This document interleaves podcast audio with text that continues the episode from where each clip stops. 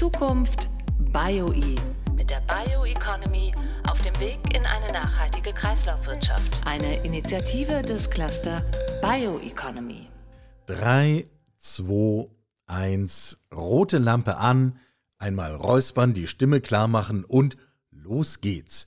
Das hier ist neu, ein Podcast zur Bioeconomy. Sprechen wir hier über das spannende und mehr als zukunftsweisende Feld an der Schnittstelle zwischen Biotechnologie und Ökonomie, Ergänze, Nachhaltigkeit und Kreislaufwirtschaft. Man könnte auch schlicht von zukunftsfähigen, innovativen Unternehmertum sprechen. Dem haben sich jedenfalls die Unternehmen und Organisationen im Cluster Bioeconomy verschrieben, der diesen Podcast trägt. Mein Name ist Michael Karl von der MDKK und wir wollen, präziser, wir werden in diesem Podcast Stück für Stück auseinandernehmen, was die Bioeconomy so faszinierend macht, wo die Chancen liegen, aber auch die Grenzen und die Schwierigkeiten. Das wollen wir tun im Gespräch mit denen, die der Cluster Bioeconomy sind, mit den Unternehmen und Organisationen, die dieses Feld Bioeconomy prägen.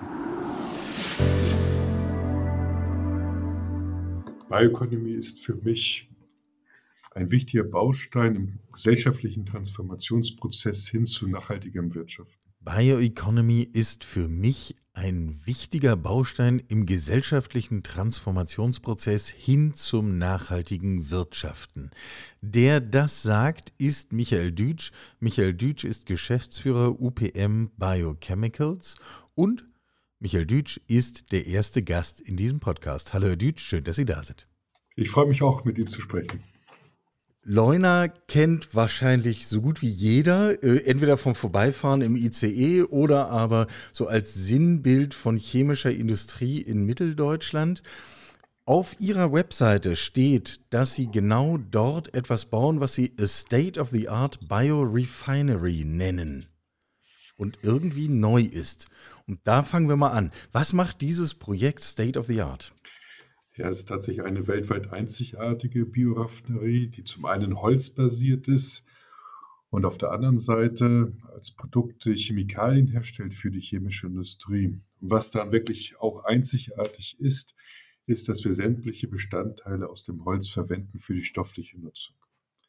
Sie wissen, dass Holz aus im Prinzip zwei Hauptbestandteilen besteht, den Fasern und den Klebstoff, das Lignin, der braune Farbstoff, das die Fasern zusammen, der die Fasern zusammenklebt. Und wir nutzen eben beide Bestandteile.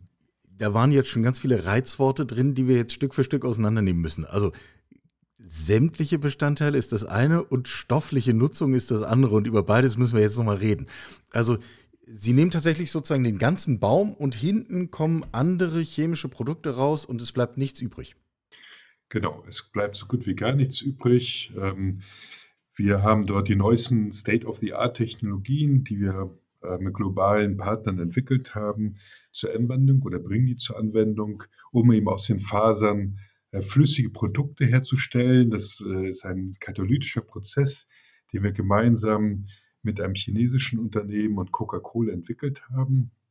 Coca-Cola. Da sieht man auch Coca-Cola. Da sieht man auch schon, dass die Bioökonomie, das zukünftige Wirtschaften eben abseits von äh, tradierten ähm, Industriesegmenten stattfinden wird, sondern das Übergreifen auf der einen Seite der, äh, der große Getränkekonzern, auf der anderen Seite ein chinesisches Start-up-Unternehmen arbeiten zusammen, um neue Rohstoffe zu entwickeln, nachhaltige Rohstoffe für Verpackungen. Und wir als äh, Unternehmen der Zellstoff- und Papierindustrie bringen ihm unser Wissen von Biomasse ein und wie man Biomasse äh, chemisch umwandeln kann. So, und jetzt kommen da, Sie sagen, flüssige Stoffe dabei raus. Ich vermute, das ist dann so klassisch wie in der chemischen Industrie. Der Laie weiß gar nichts davon, aber um dann hinterher andere Produkte herstellen zu können, brauche ich genau diese ganzen Rohstoffe und die fahren dann in diesen Tanklastzügen durchs ganze Land. Ähm, Genauso ist es. Also äh, was wir aus den äh, Fasern herstellen, die Flüssigkeiten, das sind sogenannte Glykole.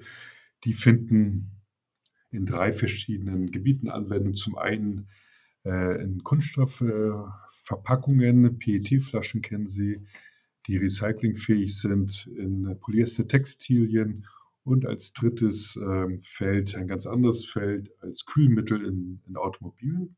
Und interessanterweise nicht nur bei Verbrennungsmotoren, dort sind es etwa zwei bis drei Liter äh, Glykol als Kühlmittel, sondern auch in flüssig gekühlten Batterien für Elektrofahrzeuge. Auch dort haben Sie in den meisten Batterien eben Glykole, zwar deutlich größere Mengen, um die Batterie zu kühlen im Betrieb. Also wenn ich es dann nochmal ganz praktisch mache, sehen Sie es mir nach. Ich habe dann am Ende eine Coca-Cola-Flasche. Die sieht aus wie jede andere Plastik-Coca-Cola-Flasche dieser Welt auch, aber sie ist aus Holz.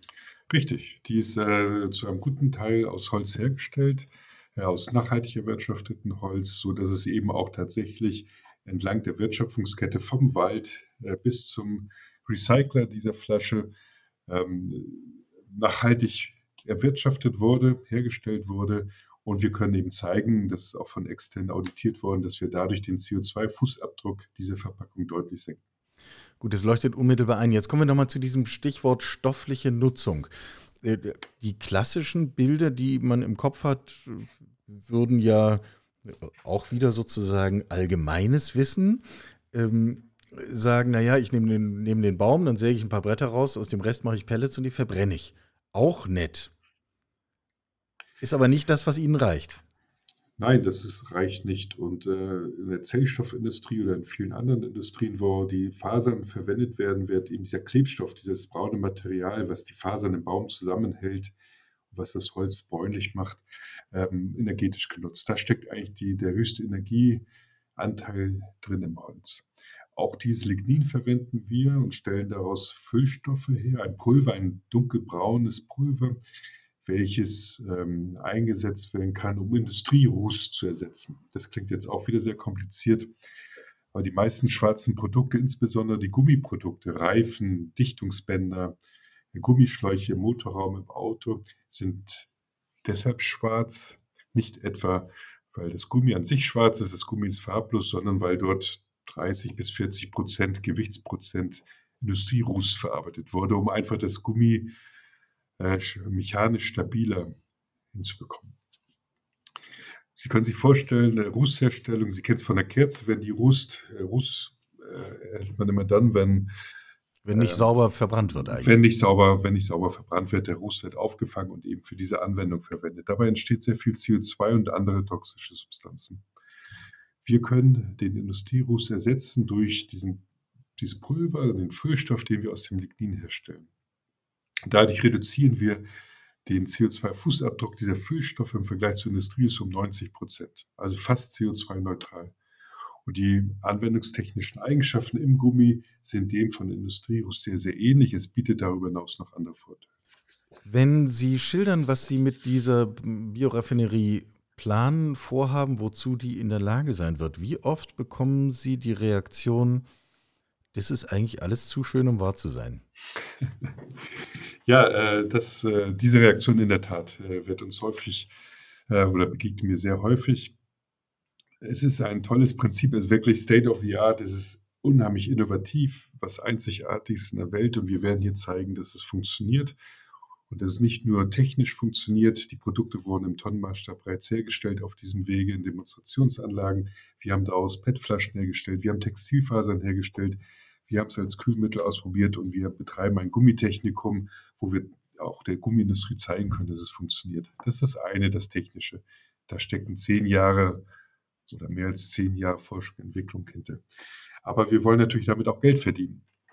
Und das macht zu dem Thema kommen wir auch noch. Ja. und das, das macht es natürlich zum wirklich schönen Projekt, weil wir davon überzeugt sind, äh, dass man damit Geld verdienen kann. Sonst würden wir auch nicht über eine halbe Milliarde Euro hier in Leuna investieren. Lassen Sie uns mal diesen Pfad aufnehmen. Sie haben jetzt so mit leichter Hand eben schon gesagt, man, man fängt an, quer zu klassischen Industriesegmenten zu denken, mit völlig anderen Partnern zusammenzuarbeiten. Ich unterstelle auch auf eine andere Art und Weise, denn jedes, jedes Industriesegment hat ja seine anderen Logiken. Da muss man überhaupt erstmal Kommunikation herstellen. Geben Sie uns mal einen Eindruck davon, wie groß auch diese Transformation im Denken ist, um überhaupt in der Lage zu sein, so etwas zu tun. Ja, es geht eben auch um tatsächlich Brücken zu bauen äh, zu anderen Industrien, zu, zu einer anderen Sprache. Auch UPM selber unterliegt einem großen Transformationsprozess. Vor 15 Jahren etwa haben wir über 90 Prozent unseres Umsatzes mit Papier erzielt. Mhm. Wir sind nur im grafischen Papier tätig. Grafisches Papier, der Umsatz nimmt stetig ab. einfach weil sehr viel mehr Werbebudget Richtung E-Medien geht und weg von den Printmedien. Also grafische Papiere, um, um alle ins Boot zu holen, das wäre das, was ich auf Plakatwänden und ähnlichem sehe. Ja, Zeitungspapier, Magazinpapier, Werbebroschüren, die IKEA-Katalog äh, früher wurde auf so einem Papier gedruckt, Phase 4 beispielsweise herstellen. Den gibt es nicht mehr in Papierform, zumindest nicht mehr in den Mengen. Also das geht deutlich zurück. Heute haben wir weniger als 50 Prozent Umsatz im Papierbereich.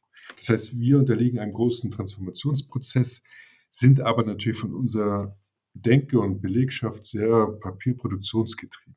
Auch wir hier müssen ein Verständnis erzeugen innerhalb von UPM für die chemische Industrie, um Rohstoffe für die Kunststoffindustrie herzustellen. Ich selber komme aus der Chemieindustrie, das heißt, wir haben äh, Kollegen eingestellt aus der Chemieindustrie, aber natürlich äh, muss dieser Transformationsprozess auch in den Köpfen von unseren Kollegen ähm, passieren. Das ist auch ein Prozess, ähm, den wir, glaube ich, sehr erfolgreich umsetzen, aber es ist auch Change Management auf Neudeutsch.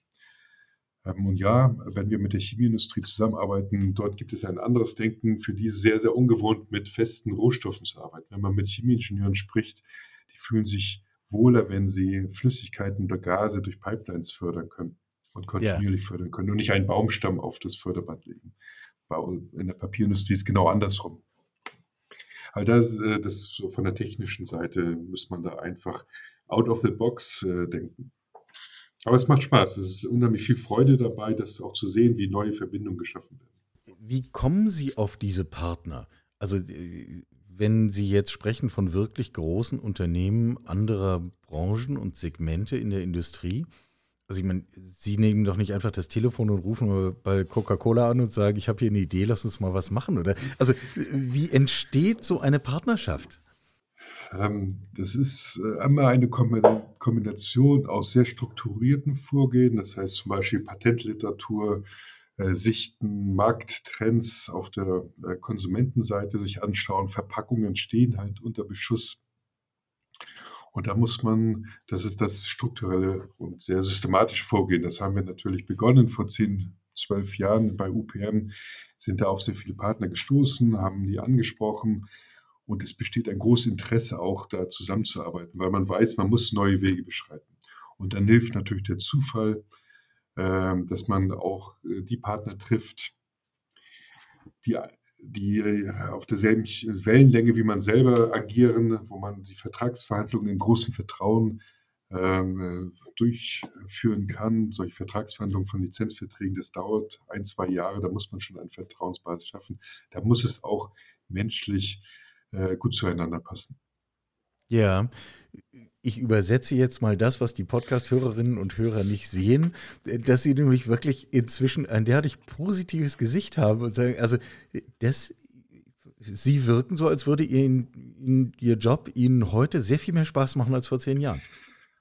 Das ist in der Tat so. Also das, äh, ich bin aus der Chemieindustrie gekommen, habe bei verschiedenen Unternehmen gearbeitet, habe auch ganz tolle herausfordernde Aufgaben dort äh, ähm, bearbeiten dürfen und dann habe ich äh, das Angebot bekommen, bei UPM mitzuarbeiten. Und ich habe dort auch, was Sie jetzt vielleicht spüren bei mir, aber ich habe dort gespürt, dass UPM den unbedingten Willen hat, diesen Transformationsprozess als Unternehmen selber durchzulaufen und die Gesellschaft äh, mitzunehmen letztendlich und auch der äh, Gesellschaft zu zeigen, es geht auch anders. Man kann andere Materialien, chemische Materialien herstellen auf nachhaltiger Basis.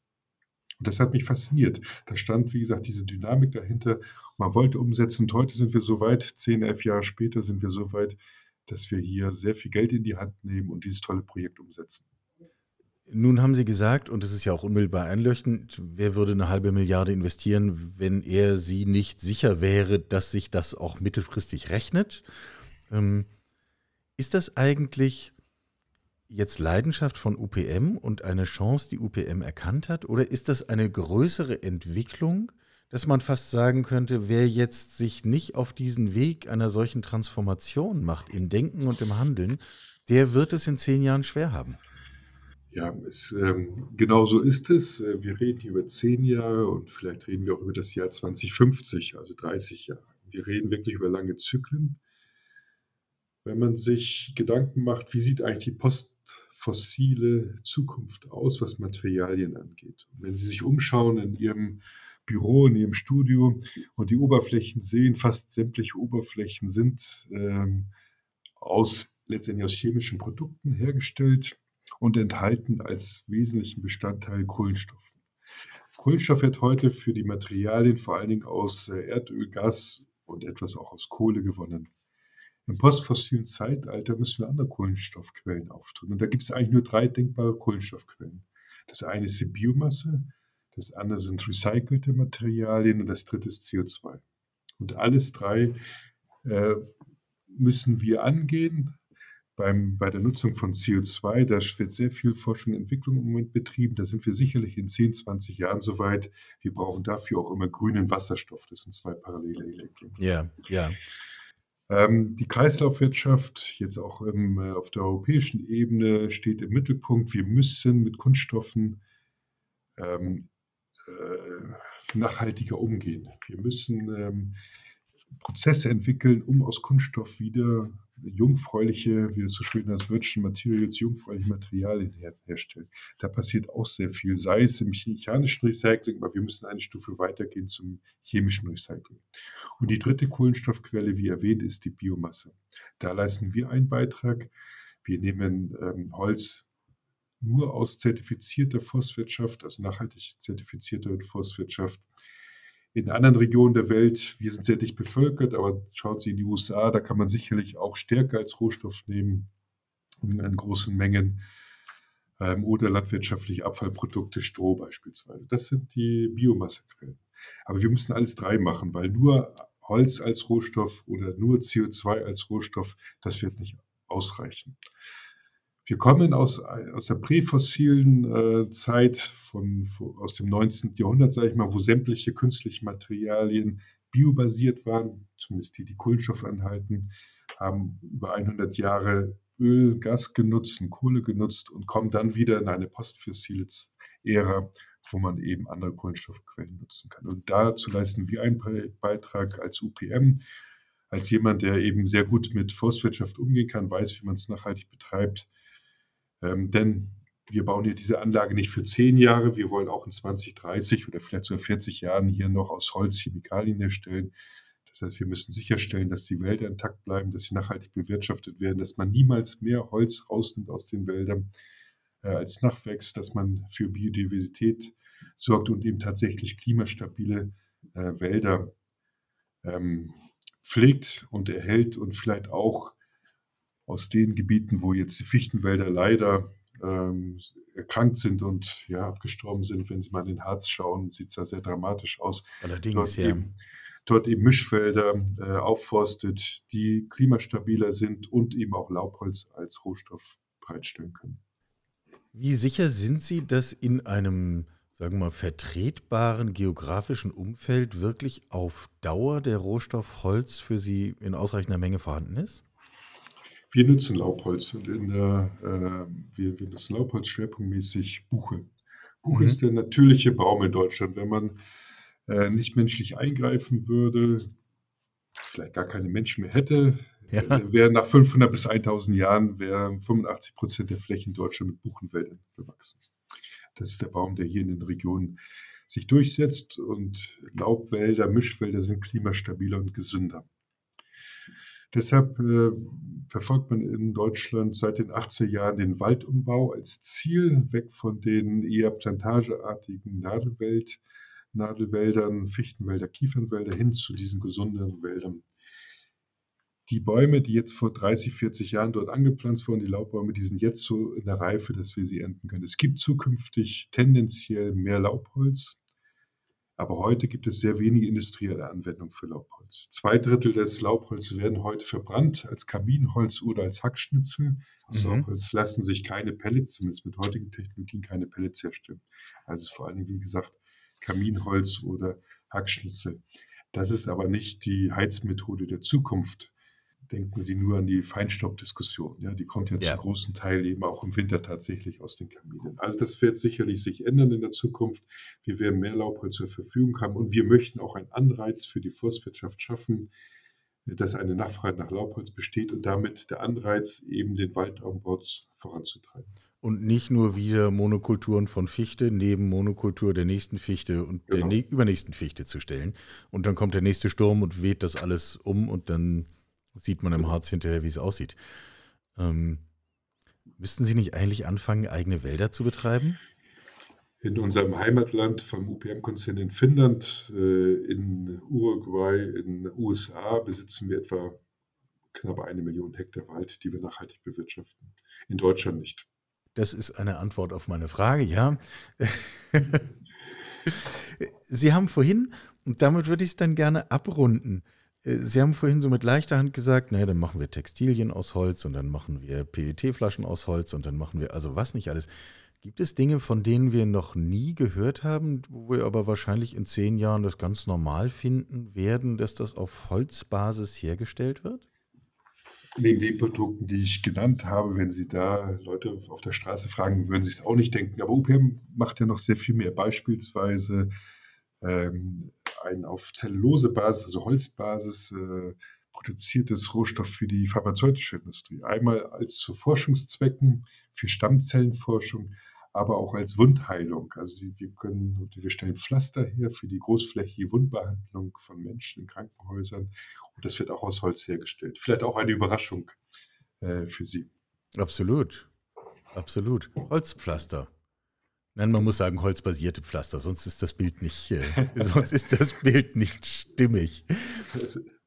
Wenn wir, wenn wir jetzt auf Ihre industrielle Perspektive zum Abschluss nochmal schauen, Sie haben ja geschildert, dass wir uns auf eine Reise bewegen, dass es auch ein Transformationsprozess ist.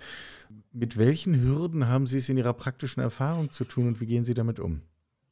Dass wir auf dem richtigen Weg sind, zeigt die Nachfrage nach unseren Produkten. Also wir haben überwältigende Nachfrage von aus allen äh, Segmenten. Wir kriegen täglich Anrufe von potenziellen Kunden. Wir treffen dort den Nerv. Da sind wir uns ganz sicher. Herausforderung ist sicherlich auf der technischen Seite. Es ist eine sehr große Anlage, die wir bauen. Am Anfang äh, steht vor allen Dingen äh, Prozesse der Zellstoffindustrie, holzverarbeitenden Industrie und am Ende typische Prozesse der Chemieindustrie. Da müssen Sie Ingenieure zusammenbringen aus verschiedenen Disziplinen. Das schaffen wir, das gelingt uns, aber das ist eine tägliche Herausforderung. Man spricht nicht die gleiche Sprache. Man hat, äh, man sieht Risiken an anderen Stellen. Das erleichtert mich irgendwie, weil das von vielen Seiten jetzt betrachtet wird. Aber das ist sicherlich eine, eine der großen Herausforderungen sagt Michael Dütsch, Geschäftsführer UPM Biochemicals. Und ich weiß jetzt schon, äh, dass ich nicht zehn Jahre warten werde, bis ich Sie das nächste Mal frage, wie es eigentlich mit Ihrer Anlage funktioniert und wie Ihre Erfahrungen sind und wie es weiter vorangeht. Eine spannende Reise. Ich wünsche Ihnen eine gute, ebensolche spannende Reise. Herzlichen Dank für Ihre Zeit. Vielen Dank, Herr Kahn. Zukunft BioE der Bioeconomy auf dem Weg in eine nachhaltige Kreislaufwirtschaft. Eine Initiative des Cluster Bioeconomy.